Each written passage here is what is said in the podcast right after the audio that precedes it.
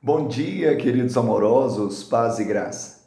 Nesse ínterim, os discípulos lhe rogavam, dizendo: Mestre, come. Mas ele lhes disse: Uma comida tenho para comer que vós não conheceis. João 4, 31 e 32.